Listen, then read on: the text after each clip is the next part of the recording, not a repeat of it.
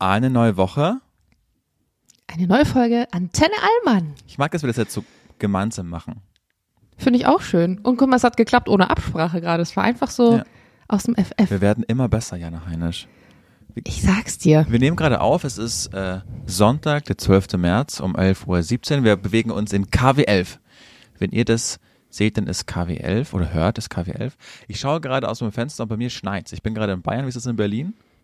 Das ist eine Frechheit. Also es hat auch schon geschneit. Das ist ja hier jetzt irgendwie immer, man wacht morgens auf, schaut raus, so 7, 7.30 Uhr, dann liegt Schnee und dann hört man es schon tropfen. Ich habe so richtig alte, so Aluminium Fensterkästen draußen. Also das ist so am Fenster, Altbau, so, so eine Aluminiumunterlage. Und das Blöde und Nervige daran ist wirklich, wenn es dann draußen regnet, das tropft in einer Lautstärke, das kannst du dir nicht vorstellen. Das hört sich an wie so ein Vogel, der die ganze Zeit ans Fenster pickt. Extrem nervig und anstrengend. Aber ich habe so einen Tweet von Jörg Kachelmann gelesen, der meinte, Leute, auch wenn ihr euch jetzt beschwert, weil es gerade im März schneit, oh, aber die, die Wasserbestände sind einfach in den letzten Jahren durch diese krassen trockenen Sommer so hart geschunden, dass wir uns jetzt über jeden einzelnen Tag freuen können, dass sich die Insektenwelt, die Tierwelt freuen kann, über jeden Tag, wo es jetzt einfach regnet oder schneit und dann sehe ich das so und dann ist es okay für mich. Aber es darf jetzt auch allmählich wieder Frühling werden. Jana, ich muss, ähm, es ist eine Kontroverse entstanden. Ich muss Bezug nehmen. Ich will zwei Nachrichten vorlesen, die uns erreicht haben. Die eine Nachricht, und da ging es ja einfach beim letzten Mal darum, für alle, die die Folge noch nicht gehört haben, letzten, wie, wie haben wir die genannt? Großer Löffel. So ist die Folge. Großer Löffel, ja, Ja. Der, der kleine große Dass ich Löffel. dich einfach mal Mhm. drauf angesprochen habe, meinte, okay, ich habe das letztens gesehen, dass du einen Kommentar, wo es um dein Äußerliches ging, wie war das mit irgendwie Brett vor der Brust oder sowas? Genau, so- so Bodyshaming, Skinny-Shaming Genau. habe ich geteilt. Ja, und dann habe ich dich einfach nur gefragt, ähm, warum du das dann so groß aufgegriffen hast und den ganzen, im Radius sagt man dann weitergedreht hast, im Sinne von, dass du es aufgegriffen und hast was neuen Content daraus gemacht. Und ich habe das ja gar nicht bewertet. Ich wollte dich einfach nur fragen, warum du das gemacht hast. Und nachdem ich dich dann gefragt habe, ob sie danach besser gegangen ist und du meintest, ja, es ging mir danach besser, meinte ich, perfekt, dann hast du ja alles richtig gemacht. Das war ja der Content, auf den wir uns dann zum Schluss geeinigt haben, richtig? Genau. Und jetzt ist eine Nachricht gekommen, das hast du dann auch auf Instagram geteilt und das hat mich stutzig gemacht. Und da wollte ich jetzt immer gerade Bescheid geben. Ich weiß nicht, wer das geschickt hat, ich rede jetzt einfach nur die Nachricht vor. Uff, drei Ausrufezeichen, sorry. Ich möchte mich nochmal melden bezüglich dem Brettkontext, vor allem was Julian sagt. Ich bin so weit von seiner Meinung entfernt und bin richtig wütend. Ich fand es mega, habt ihr was gesagt und zeigt, das macht kein was. Ich fand es, ich lese einfach so vor, wie es da steht. Ich fand es mega, habt ihr was gesagt und zeigt, dass das so nicht geht und dich trifft. Und immer nichts sagen ändert eben gerade auch nichts. Ich wurde vor ein paar Jahren in der Armee von einem Fahrschullehrer begrapscht. Er war bekannt dafür, aber man hatte keine Beweise. Mein Vorgesetzter sagte, ich muss unbedingt Meldung machen und mich einem weiblichen Offizier anvertrauen. Jetzt bist du da, Jana. Ich will dich aber gar nicht sehen. Ich will die Nachricht eigentlich vorlesen. Hier. So. Sie, stellt, sie stellte mich aber so hin, als wäre es meine Schuld und dass ich seine Karriere, in Klammern auch noch hochrangiger Offizier, kaputt machen würde.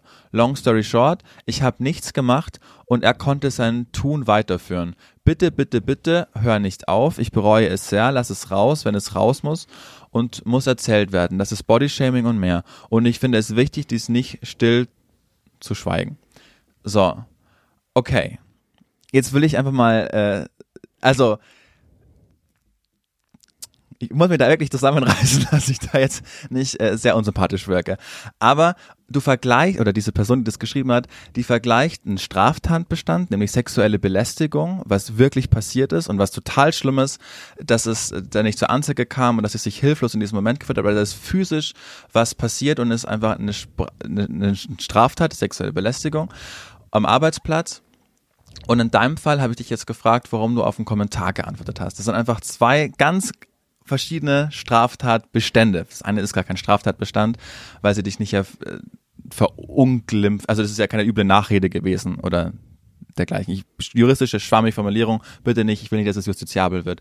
Aber ähm, das ist doch nicht so, dass ich das, also ich, ich bringe das nicht in einen Kontext zusammen. Und alles, was ich jetzt mache, ist, ich sage auch, ich gebe jetzt auch Feedback darauf, dass mich das einfach nervt, dass das jetzt der intellektuellen Shaming bei mir quasi war, weil sie mich dann in einen Topf geworfen hat mit einem Typen, der äh, sie angegrapscht hat. Also das, das konnte Ich glaube gar nicht, dass sie dich in einen Topf wirft und das vergleicht, sondern das, was sie sagt, ist, wenn wir immer schweigen, führt es dazu, dass Tätern oder Täterinnen immer Dinge einfacher gemacht werden und dass die Menschen, die in Opferpositionen sind, dadurch, dass sie Dinge in sich hineinfressen, weil immer gesagt wird, na ja, das kannst du ja jetzt nicht sagen, warum hast du das gemacht? Weil sie bezieht sich ja nicht darauf, dass wir uns am Ende geeinigt haben auf hey, wenn es dir damit besser ging, ist es gut, sondern sie bezieht sich, glaube ich, auf die Zwischenfrage, als du zu mir gesagt hast, naja, warum musst du das denn öffentlich teilen? Wäre es nicht einfacher gewesen, du schluckst es runter oder wäre es nicht einfacher gewesen, du redest da halt äh, allgemein, allgemein drüber. drüber. und nicht auf diese Person bezogen. Und ich glaube, was sie sagen will, ist eben, nee,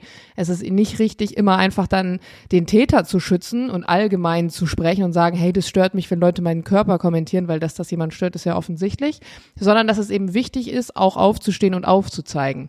Damit hat sie, glaube ich, nicht das gleichgesetzt und damit wollte sie auch nicht sagen, okay. hey Julian, du ver, ähm, du du relativierst das oder so. So habe ich die Nachricht nicht verstanden, sondern dass sie nur sagen will, es kann dazu führen, wenn man allgemein nicht aufsteht und nicht sagt, was passiert als Opfer, dass, dass es dann irgendwann ähm, dazu führen kann, dass eben auch größere Dinge daraus werden. Das verstehe ich schon, aber ich habe ja auch beim letzten Mal nicht gesagt, wie kannst du das nur machen, warum hast du das gemacht, sei still, sondern ich wollte einfach dich nur fragen, was deine Motivlage war, das so groß zu machen und am Ende meinte ich, okay, wenn es dir geholfen hat, perfekt, well done, weiter so.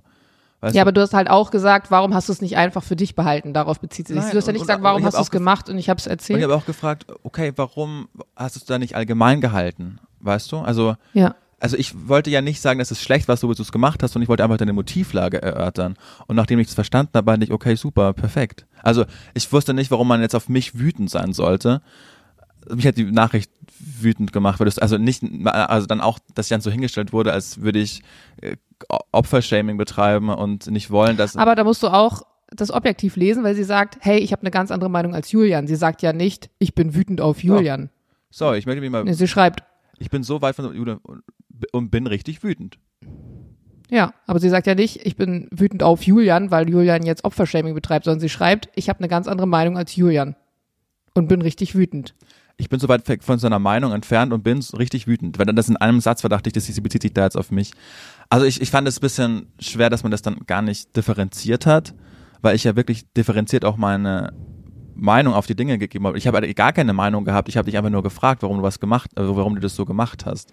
Weißt du? Mhm, aber eine Meinung hattest du schon. Du hattest schon die Meinung, dass du gesagt hast, hey, ich habe mich da ehrlicherweise ein bisschen gewundert, warum du da jetzt irgendwie neuen Content draus spinnst und das in deiner Story teilst. Und dann, als ich es dir nochmal erklärt habe, hab dann verstanden. hast du auch gesagt, hey, das das verstehst du genau. genau. Aber ich glaube, sie bezieht sich schon darauf, dass deine Meinung ja, bevor wir uns darüber unterhalten haben, eher eine andere ja. war als danach. Dann will ich aber meiner Sicht auch nochmal erklären. Ich wollte ja nicht sagen, wir müssen die Opfer schützen, so wie das bei diesem Offizier äh, passiert ist, sondern die Täter meinst du hoffentlich? Äh, sorry, den Täter, sorry, genau. Wir müssen den Täter schützen, so wie es bei diesem Offizier der Fall war, überhaupt nicht. Ich habe mich nur gefragt, äh, glorifiz oder ähm, supporten wir den Täter in deinem Fall nicht noch extra mit dieser Bühne, weil wir ihm das Gefühl geben, er hat alles richtig Können gemacht. Können wir ja gar nicht. Da, es gibt ja keinen hat. Täter. Es ist ja anonym geteilt. Also es gibt ja keine Person, von der man jetzt weiß, die Nachricht ist von dieser Person. Genau, aber sie werde die einzige Person gewesen sein, die das genau in diesem Wortlaut sondern man hat sie sich identifiziert und wusste, okay, das ist genau die Meldung, mein Pfeil ist der, der zu dir durchgedrungen ist. Und da dachte ich einfach, genau. dass das einfach kontraproduktiv ist, weil sie sich dann bestimmt bestärkt fühlt in dem, was sie gemacht hat. Weißt du, das war meine ganze Intention. Mhm. Mhm. Und es ist ja das Gegenteil von Opfershaming oder Täternschutz nehmen, sondern ich wollte dem Täter den Triumph nicht gönnen. Darum ging es mir. Mhm. Ja. Das wollte ich nochmal einfach Den Punkt, ausarbeiten. Das, ich verstehe, was du meinst. Ja. Um Gottes Willen. Ich finde das schrecklich, dass man sowas, solche Kommentare schreibt, finde das abscheulich und äh, bin immer dafür, dass man das, das anprangert. Ich wollte einfach dem nur nicht die, seinen Triumph ihm gönnen. Noch mehr Bühne geben genau. sozusagen. Das, darum ging es mhm. mir, das wollte ich jetzt noch einfach mal herausarbeiten. Klar, differenzieren. Aber ich finde schon, dass wir das jetzt hatten, dass du mir nochmal einen anderen Blickwinkel gegeben hast, ich wollte nochmal mich erklären konnte, worauf ich eigentlich hinaus wollte. Und dass das, was dieser Dame da passiert ist in, in der Bundeswehr, schrecklich ist, das brauchen wir auch nicht zu diskutieren. Das ist ja der schon so Harvey Weinstein, Woody Allen-eske Züge, äh, dass da der, ja offensichtlich dann auch seine Machtposition ausgenutzt hat einfach und damit davongekommen ist, so wie es ja jahrelang einfach in Hollywood war und vermutlich an gewissen Teilen auch immer noch in der Welt überall ist. Da, das war die Motivlage der MeToo-Debatte, dass eben männliche, höhergestellte Leute ihre Machtposition so derart ausgenutzt haben und dann auch immer noch von der Konklave gedeckt wurden. Das ist ja völlig schrecklich und auch in dem Fall tut man das wahnsinnig leid, weil diese, diese Ohnmacht von dieser Frau, die da, da geschrieben hat, das muss ja einfach eine richtige Ohnmacht gewesen sein. Das finde ich fürchterlich. Ich wollte einfach nur nochmal, dass ich äh, mich da klarstelle und sowas auf keinen Fall schützen will. Das finde ich ganz schrecklich. Das war einfach nochmal ein Bedürfnis, das, das klarzustellen. Ich hoffe, das ist rausgekommen. Ja, ich habe es voll verstanden. Danke, Jana Heinisch. Bitte. Ich möchte was erzählen. Bitte, erzähl mir was. Ich habe gestern was etwas Neues im Leben gemacht. Wow. Ich habe ein neues, einen neuen, wie sagt man das? Da gibt es auch eine gute Formulierung für. Da, ein erstes Mal. Ich hatte gestern ein, ein neues erstes Wollen wir Mal. die Folge auch nennen? Janas erstes Mal? Ja, das finde ich gut. Ja. Oder ein neues erstes Mal, können wir es auch nennen. Mhm. Aber du willst wieder auf den sexuellen Kontext, ne? Du bist wieder geierig auf, auf Klicks. das ist okay. Ja.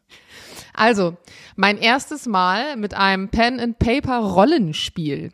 Und zwar haben wir gestern, hast du ähm, Das ist so wie früher äh. How I Met Your, äh Quatsch, How, ja genau, ich wollte gerade I Met Your Mother Big Bang sagen. Theory. Big Bang Theory, Da natürlich. das, ja. Hast du Big Bang Theory Ja. geguckt? Kennst du die Szene, in der Sheldon praktisch ins Wohnzimmer kommt und dieses Dungeons and Dragons Set so auf den Tisch knallt und so schreit, Dungeons and Dragons! Das Wochenende? Ja. Genau, das haben wir gestern gespielt.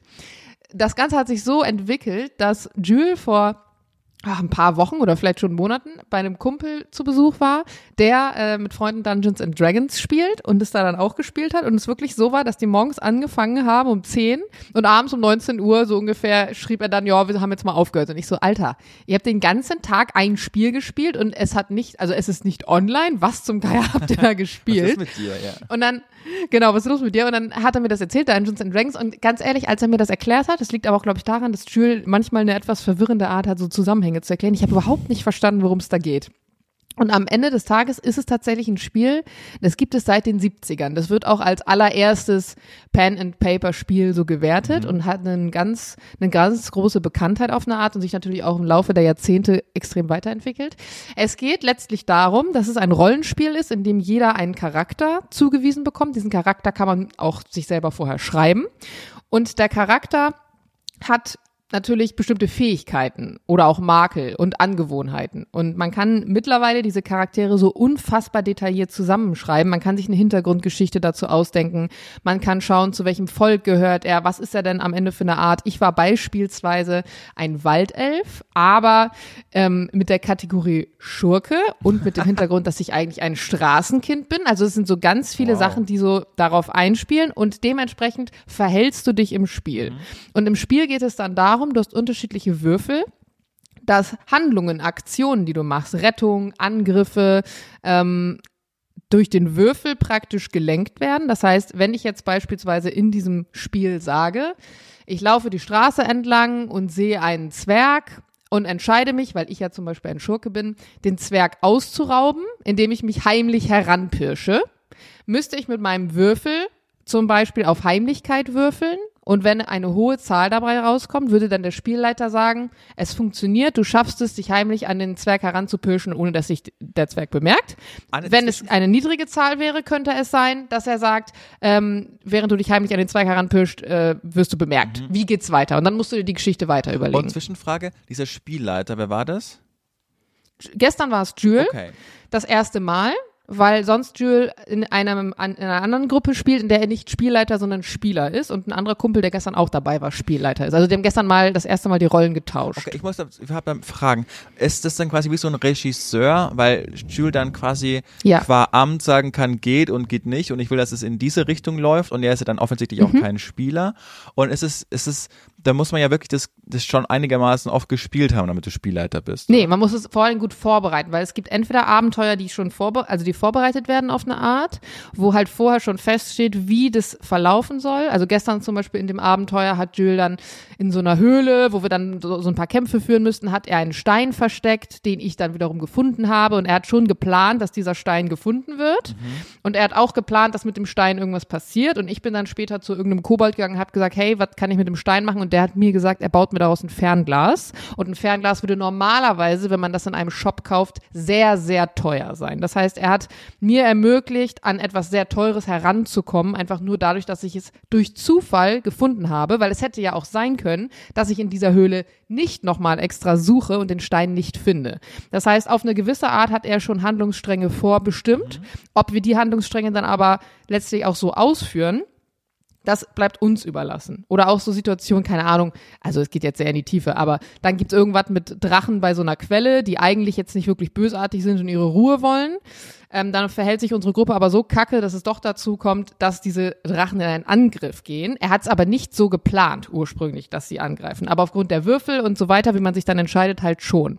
Und das Witzige ist halt, dass das fand ich, das war eigentlich die größte Herausforderung, dass man selber oftmals Dinge weiß, die aber der Spielcharakter gar nicht wissen kann. Also ich habe zum Beispiel meiner ähm, meiner Abenteuerkollegin, der habe ich ein heiliges Objekt geklaut. Und natürlich muss ich ja im Spiel, wenn wir da alle sitzen, sagen, dass ich das klaue. Ich habe das aber so gut gemacht, weil ich ein Schurke bin und meine Fähigkeiten in dem Bereich so hoch sind, dass ihr Spielcharakter nicht gemerkt hat, dass mein Spielcharakter das geklaut hat. Aber in Wahrheit, wenn wir da alle auf dem Sofa sitzen, weiß sie das ja. Am liebsten würdest du also deinem Mitspieler so einen auf die Nuss geben und sagen, Digga, warum klaust du mein heiliges Objekt? Kannst es aber nicht, weil dein Würfel entschieden hat, dass deine Spielfigur nicht checkt, wer das geklaut hat. Und das fand ich persönlich richtig spannend, dass du selber dich nicht so verhalten kannst, wie du dich vielleicht verhalten in der wolltest, echten Welt ja. verhalten würdest. Genau. Und erst recht, wenn dein Spielcharakter vielleicht komische, chaotische, böse Züge hat oder so. Aber ich verstehe total, warum so viele, ich hatte ja einen sehr nerdigen ähm, Ruf auf eine Art und Weise. Also generell diese ganzen Rollenspiele, die sind ja immer so oberflächlich, gesellschaftlich gesehen als nerdig betrachtet. Und ich verstehe das schon, weil du halt ähm, ein anderer Mensch auf eine Art und Weise sein kannst, ein anderer Charakter. Und wenn du vielleicht eher schüchtern bist in der realen Welt, kannst du aber da voll der Draufgänger sein mhm. oder so. Und es war schon, also wir haben zwölf Stunden gestern gespielt, wir haben uns morgens um zehn getroffen. Stunden. Ja, und um zwei, nee, um 21.30 Uhr hat der eine Kumpel, der halt noch nach Magdeburg fahren musste, gesagt, so Leute, ich hau jetzt in den Sack. Wir hatten einen so eine Quest beendet und wir waren gerade alle mal in Level 2. Also man kann so viel Zeit in diesem, du kannst 20 Level am Ende Gott. aufsteigen.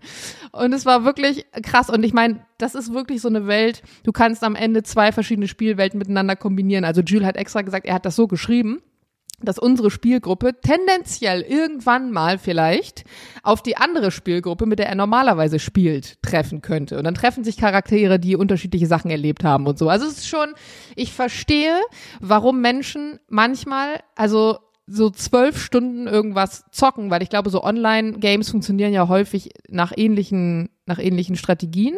Und ich kann mir auch vorstellen, das ist jetzt vielleicht eine steile These, das muss nicht immer zutreffen, aber ich glaube, wenn dein echtes Privatleben vielleicht nicht extrem dynamisch ist und vielleicht dann nicht so viel neue Dinge passieren, dass man dann eher dazu neigt, auch in solchen Spielwelten zu versinken, weil das eben eine, ganz andere, ja auch Hormone in dir auslöst und, und Sachen triggert, die du vielleicht in der realen Welt mhm. gar nicht hast, weil sie dich nicht gar nicht triggern, weil sie nicht vorkommen oder so. Also ich, ich, der frühere Julian, der noch nicht überarbeitete, der im Schubladen gedenkt, äh, gedacht hat, der hat jetzt gedacht, oh meine Gott, wie kann man am Samstag zwölf Stunden so ein Spiel spielen? Aber der neue Julian hört sich das an und sagt, ey mega, die scheinen richtig gute Zeit gehabt zu haben.